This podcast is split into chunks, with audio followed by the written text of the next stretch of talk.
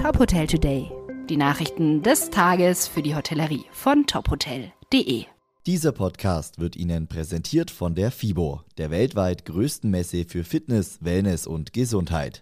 Am 7. April ist Hotellerietag. Tickets gibt's auf fibo.com. Mein Name ist Maximilian Hermannsdörfer. Auch das zweite Pandemiejahr hat deutliche Spuren in der Bilanz der Motel One Group hinterlassen.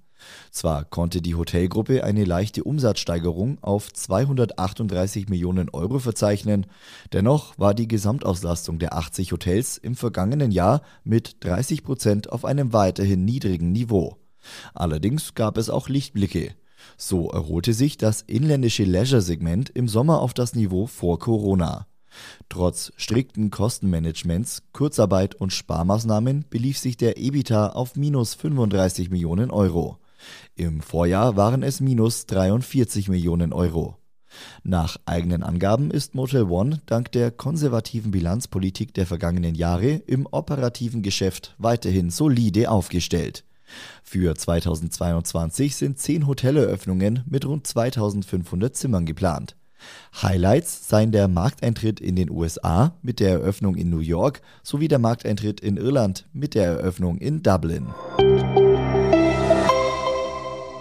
Welche Corona-Regeln gelten nach dem 2. April? Darüber herrscht in vielen Bundesländern derzeit noch Unklarheit. Aus dem Gesundheitsministerium von Niedersachsen heißt es beispielsweise, dass die Umsetzung der Corona-Hotspot-Regelung nicht möglich sei.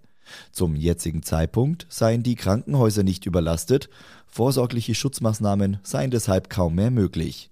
Auch in Baden-Württemberg sieht Ministerpräsident Winfried Kretschmann aktuell keine rechtliche Grundlage für die Verlängerung der Maskenpflicht und Zugangsbeschränkungen. Mecklenburg-Vorpommern möchte dagegen das ganze Bundesland zum Hotspot erklären. Maskenpflichten und Testvorgaben sollen zunächst bis zum 27. April fortgesetzt werden. Bayerns Gesundheitsminister Klaus Holleczek drängt auf eine allgemeine Verlängerung der Übergangsfrist und verweist auf Österreich. Dort soll in dieser Woche wieder generell eine FFP2-Maskenpflicht in Innenräumen eingeführt werden. Eigentlich wurden die Maßnahmen in Österreich Anfang März fast komplett aufgehoben. Novum Hospitality feiert mit der Eröffnung des The New Mill nicht nur die Inbetriebnahme des 35. Hotels, sondern auch den Markteintritt in Köln.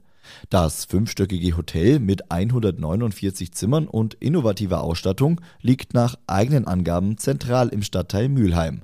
Der Beiname Mill soll an die Geschichte Kölns und die einst am Strunderbach existierenden Mühlen erinnern. Wie jedes Hotel der Marke möchte auch das The New Mill für soziale Gerechtigkeit einstehen.